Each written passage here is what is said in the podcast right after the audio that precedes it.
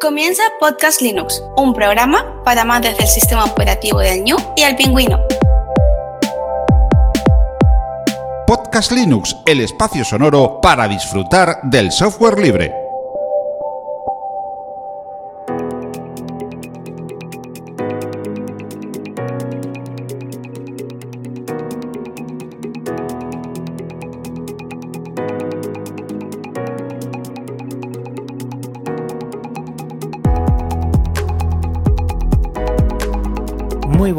Amantes del software libre. Bienvenido a otra entrega, la número 192 de Podcast Linux. Un saludo muy fuerte de quien te habla, Juan Feble. Hoy vamos a repasar uno de los temas candentes de la Linufera, las distros inmutables. Ya estés en trayecto, haciendo deporte o tareas del hogar, paseando o en tu casa, te doy la bienvenida al episodio 192, distros inmutables. Y antes de empezar con este tema, un tema que teníamos ya desde el inicio de verano y que quería tratarlo sí o sí o sí, te tengo que pasar la propuesta para el episodio 200. Dentro de poco va a llegar ese episodio tan redondo y como siempre ha sido muy importante para Podcast Linux, te voy a pedir un audio que será parte de este programa. Si quieres felicitar, valorar o cualquier otra cosa, no lo dudes. Te voy a pedir que no sea muy extenso, eso sí, para poner bastantes, entre 30 segundos y un minuto, no más, por favor. Y puedes utilizar Telegram arroba juanfebles para mandarme un mensaje de audio o utilizar el correo podcastlinux. Así que ya lo sabes, si tienes ganas, si quieres sumar, festeja conmigo el episodio 200 y envía tu audio. Y ahora pasamos a lo que es el episodio en sí, las distros inmutables. Que madre mía, lo que han dado que hablar a favor y en contra de ellas. Ha sido el tema del verano, aunque antes ahí estaba bien candente y tiene su polémica por si restringe alguna de las libertades del software libre, como por ejemplo la de poder modificar. Ya al final comentaré yo si estoy de acuerdo con esta idea y qué me parecen las distros inmutables. Pero además de este episodio hay mucha otra información en internet y mm, muchas personas pues han comentado. Desde Yoyo Fernández en su canal de YouTube, Paco Estrada en Compilando Podcast, Gabriel Viso que ha hecho varios eh, episodios dentro de su podcast sobre la marcha donde va comentando, los puedes buscar y comenta desde cómo ha elegido y al final por qué se ha decantado, no te voy a decir más, quiero que lo busques.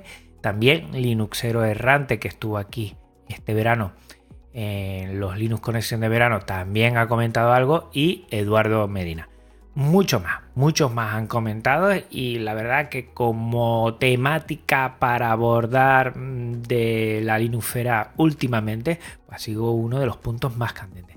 Que si están de acuerdo, que si no, que si es para mí, que es algo nuevo pero para el escritorio que no es tan importante otras personas dicen que sí y lo he comentado en todos los Linux Conexión de verano. Mucha gente con bastante conocimiento sobre GNU Linux, tantos unos a favor como en contra. O sea que es un tema bastante candente.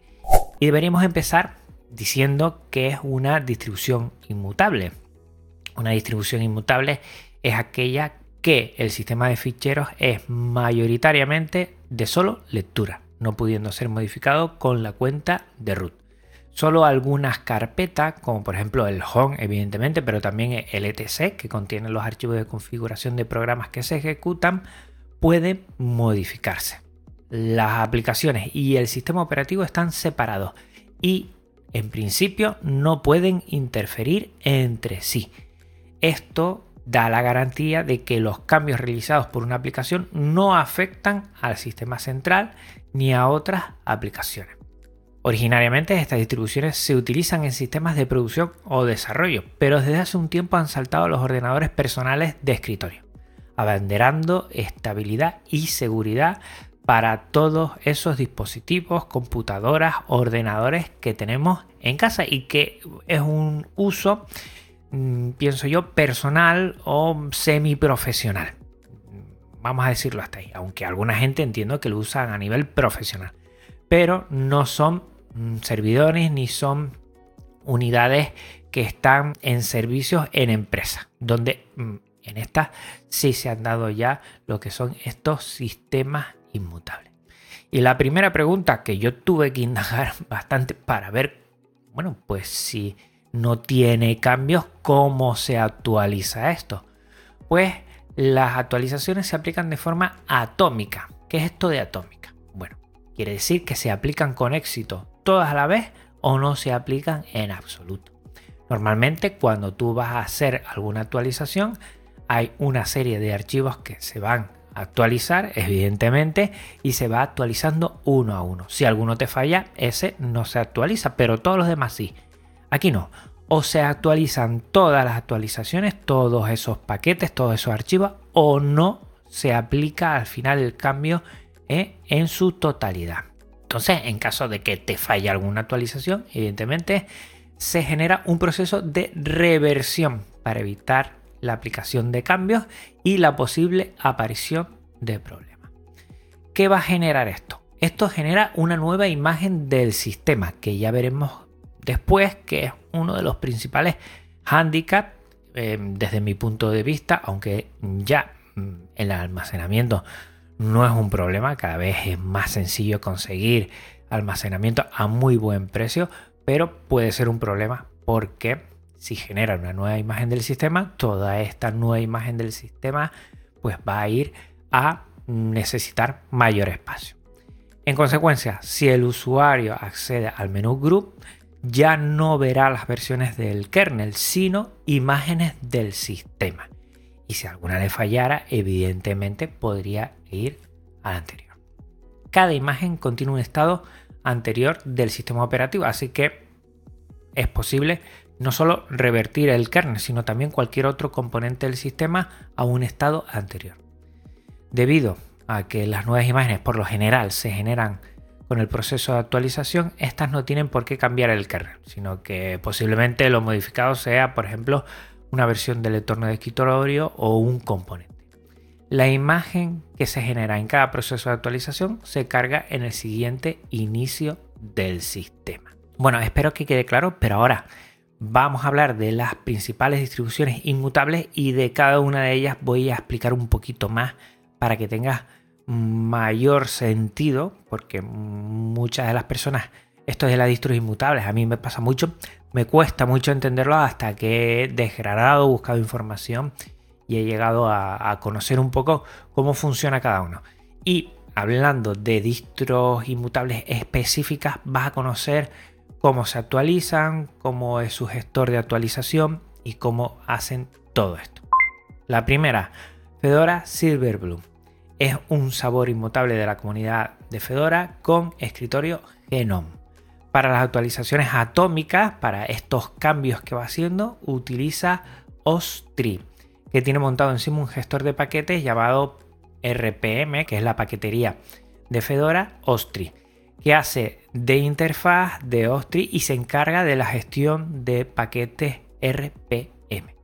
La ventaja de la generación de imágenes mediante Ostri es que permite al usuario revertir fácilmente a una versión imagen anterior del sistema en caso de recibir alguna actualización que le esté dando problemas. Además, utiliza Podman, Poltube, que son aplicaciones para desarrolladores en contenedores y también utiliza, no solo esta, veremos que mucha más, paquetería Flatpak para separar las aplicaciones del sistema operativo. Ya hablamos en su momento de esas nuevas paqueterías y cómo eh, también funcionan como contenedores aislados y en este sentido todo lo que son distros inmutables le viene muy bien. Muchas de ellas, Fedora Silverblue también, se han decantado por Flatpak. De Flatpak recuerda el episodio 152 de paqueterías multidistribución, lo puedes buscar, ahí hablamos. Y si eres como yo, que prefieres el entorno de escritorio KDE Plasma en vez de Genome, tienes la inmutable Fedora Kinoite. Pasamos a Nisox. Nisox se basa en el administrador de paquetes Nix que guarda en el almacén de paquetes todos los paquetes aislados entre sí. Ofrece varios canales de paquetes oficiales, incluida la versión estable actual y la versión inestable, que aún continúa en prueba. Nisox tiene herramientas dedicadas para desarrolladores, que es su principal enfoque. Normalmente todas estas distros inmutables eh, están, bueno, tienen una visión hacia el desarrollo inicialmente, aunque no tiene por qué. Publica dos versiones al año, una en mayo y otra en noviembre, y tiene sabores de KD Plasma y Genome. Elko Dolstra inició NISOS como un proyecto de investigación allá por el año 2003.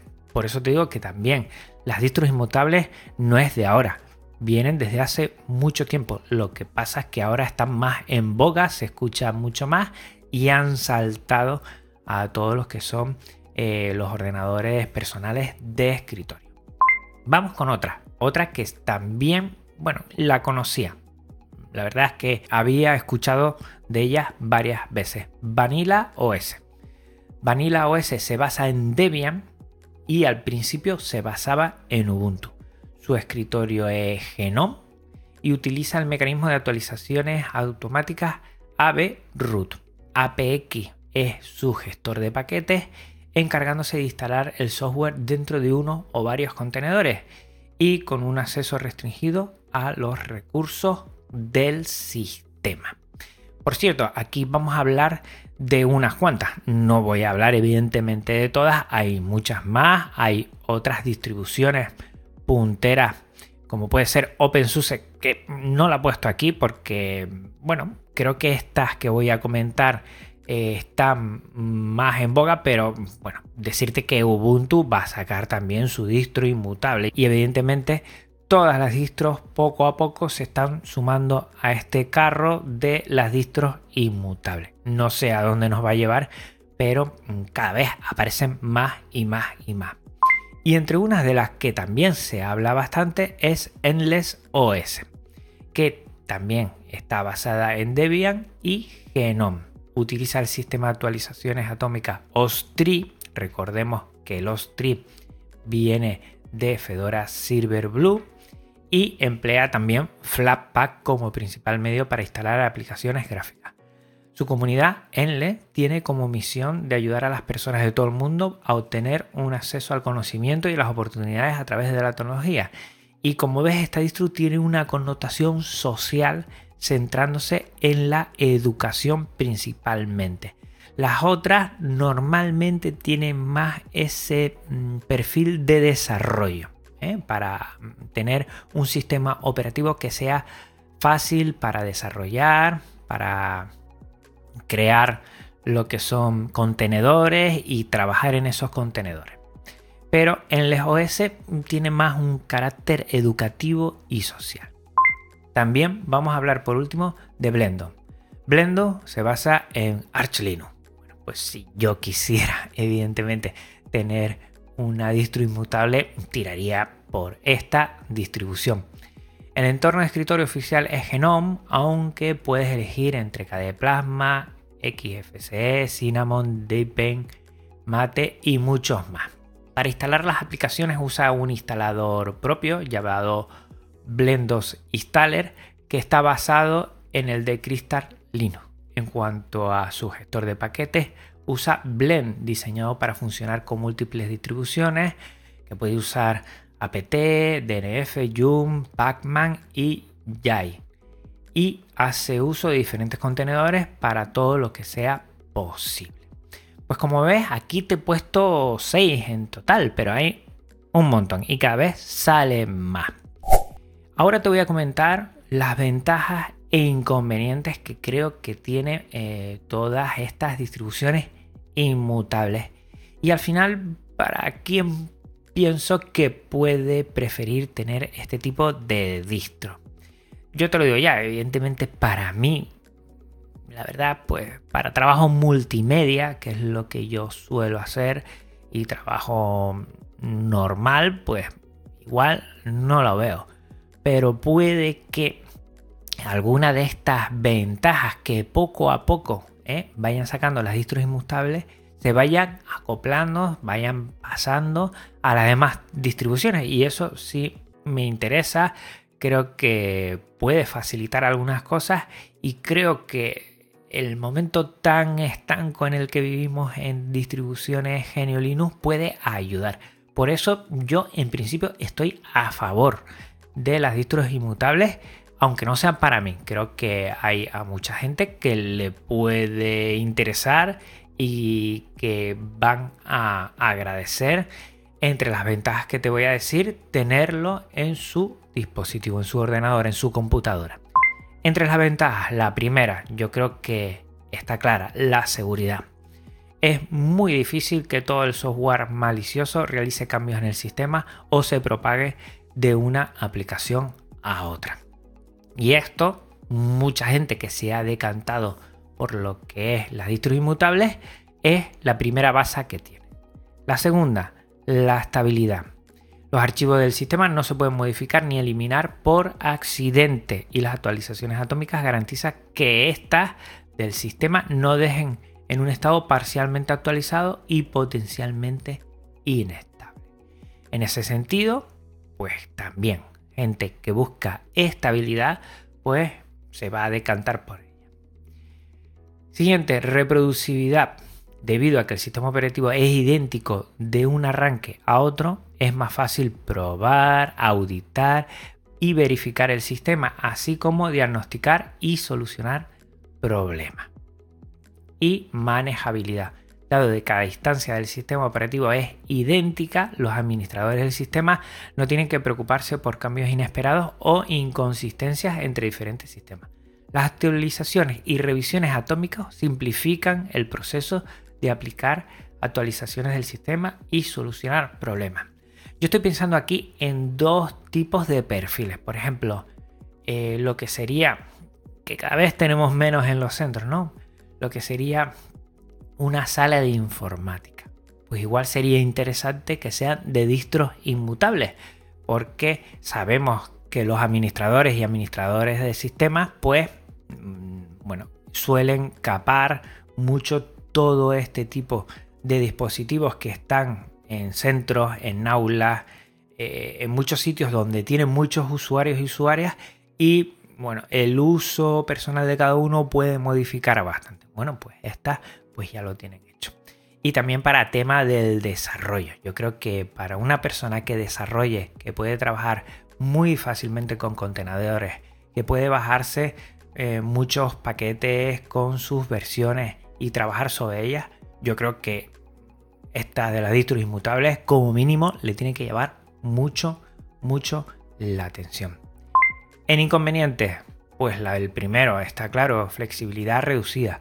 Un sistema operativo inmutable está claro que es menos flexible que un sistema operativo tradicional, las distros que tenemos. Los usuarios no pueden en estas distros modificar los archivos del sistema ni personalizar su sistema en el mismo grado. Recordemos que hay muchas cosas que sí puedes personalizar, evidentemente, pero hay otras que no. Y es un poquito, un poquito más complicado. El segundo, la compatibilidad limitada. No todas las aplicaciones y servicios serán compatibles con los entornos aislados o en contenedores proporcionados por un sistema operativo inmutable. No puedes tirar igual de muchos tipos de paquetería que si tienen más. En este sentido, habría que tenerlo en cuenta. El que para mí me parece bueno, más llamativo. Requisitos de almacenamiento. Está claro que los mecanismos de actualización a menudo van a requerir almacenamiento de instantáneas de imágenes y las aplicaciones aisladas pueden provocar redundancia en el almacenamiento de dependencias de aplicaciones. Pues si cada imagen y tienes varias imágenes, sería como, como el sistema operativo, pues vas a necesitar mucho almacenamiento. ¿Qué pasa? Que ya sabemos que últimamente el almacenamiento ha bajado escandalosamente. Y ahora eh, poder conseguir hasta almacenamiento SSD NVMe que, que es de lo mejor está muy muy bien de precio pero vas a necesitar bastante. En ese sentido bueno tienes que sopesar que te vale más el tema de la estabilidad en decremento de almacenamiento. Y por último, la experiencia del desarrollador, que si bien en los entornos de desarrollo en contenedores brindan beneficios como un mejor aislamiento y reproducibilidad, también pueden introducir complejidad adicional y limitar el uso de herramientas y flujos de trabajo que son más familiares en el día a día a todos los usuarios de escritorios que lo hacemos desde nuestros dispositivos personales. En ese sentido puede ser un problema. El cambio, por lo que he visto, es grande y todos y todas los que llevaban un cierto tiempo trabajando en ordenadores eh, personales, yo pienso que nos va a costar bastante. Lo he dicho antes, creo que para mí no es porque yo estoy muy amoldado ya a mi Arch Linux, a mi Pacman, a mi Yai y de ahí no cambio, no tengo problemas y en ese sentido no voy a cambiar pero para personas de desarrollo, para bueno, lugares donde quieran tener bastante, bastante controlados todos los ordenadores GNU Linux, en un centro, en un área social donde pongan a disposición ordenadores para poder trabajar en ellos a muchos, muchos usuarios, ese mismo ordenador, creo que puede ser bastante interesante. ¿Y yo qué pienso de las inmutables? Bueno, ya habrás oído por ahí, porque creo que también bastante gente lo ha sacado, la polémica que hay en el tema de que puede eh, estar en contra de la libertad de modificar. Yo no estoy de acuerdo con ello. ¿eh? Eh, yo creo que lo que te permite la libertad de modificación es del, del código, del software, no en sí de los ejecutables en este sentido. Y entonces el sistema operativo inmutable está diseñada para ese uso. También eh, es complicado, por ejemplo, modificar otras distribuciones que van para otros ámbitos, que al final sí se puede hacer, pero que tienen, bueno, pues esta característica para potenciar uno de sus componentes para lo que han sido creadas estas distros inmutables. Yo no estoy de acuerdo con eso. Yo creo que, estamos mezclando cosas ahí en el tema de no poder modificar. Tú puedes modificar el código, que es lo que te permite el software libre. Para eso vas a tener que saber programar eh, o, saber lo que es eh, administrar un sistema y en ese sentido sí podrás hacerlo. Pero no estoy de acuerdo con eso. Lo dicho antes, no son para mí. Evidentemente no son para mí. No creo que le vaya a sacar mucho partido para lo que es una distribución que utilizo sobre todo para multimedia. Para audio, ya cada vez menos vídeo, pero sobre todo para audio y para poder eh, generar algún tipo de contenido en redes sociales. En ese sentido no pero, mm, no sé, para futuro alumnado de desarrollo, pues puede estar muy, muy interesante. De todos modos, me interesa mucho, nunca mejor dicho, lo que pienses tú. Y si no estás de acuerdo en algo o quieres especificar algo, pues bienvenido, lo escucharé y seguramente lo compartiré en los Linux Express, que también eh, te animo a escucharlo. Recuerda que cada semana viene un podcast Linux y después un Linux Express pero están en feed diferente. Tendrás que buscarlo y suscribirte a él. Y bueno, no quería terminar sin decir que en nuestro próximo episodio vamos a tener a Eduardo Medina. Eduardo Medina es entusiasta del software libre de vanguardia, comparte tutoriales técnicos de software y es redactor en muylinux.com. Es usuario de Fedora Silverblue y nos trasladará toda su experiencia y conocimiento sobre las distribuciones inmutables. Mucha de la información que te he dado aquí es de muchos posts que tiene él y que ha compartido en muylinux.com. O sea que te animo a que le leas. También eh, tiene canal en YouTube, pero todo esto te lo comentaré en el próximo episodio. Y vuelvo a recordarte encarecidamente que para el episodio 200 quiero festejarlo contigo y si me envías un audio donde en 30 segundos a un minuto expliques un poco qué es Podcast Linux para ti, si quieres eh, comentar algo, si quieres explicar, agradecer, mm, solicitar, lo que sea, pues será bienvenido y vamos a disfrutar dentro de lo que sería cuatro meses, de aquí a cuatro meses, pues de ese episodio 200 que merece la pena disfrutarlo. Y hasta aquí, pues el episodio de hoy. Recuerda que este y todo lo de Podcast Linux tienen licencia Creative Commons, reconocimiento compartir igual 4.0 y que también toda la música es Creative Commons. Pásate por las notas del programa para conocer a sus autores. Recordar a los oyentes que este podcast aloja su web en GitLab, un servicio libre de repositorios Git, y su contenido en archive.org, la biblioteca digital libre con contenido Creative Commons. Si quieres contactar conmigo, no dudes en hacerlo. Pásate por las notas del programa para saber dónde me puedes encontrar. Gracias por tu tiempo, escucha atención. Hasta otra Linuxero, hasta otra Linuxera. Un abrazo muy muy fuerte. Chao. Podcast Linux, un espacio sonoro para disfrutar del software libre. Podcast Linux, tu podcast sobre New, Linux y el software libre.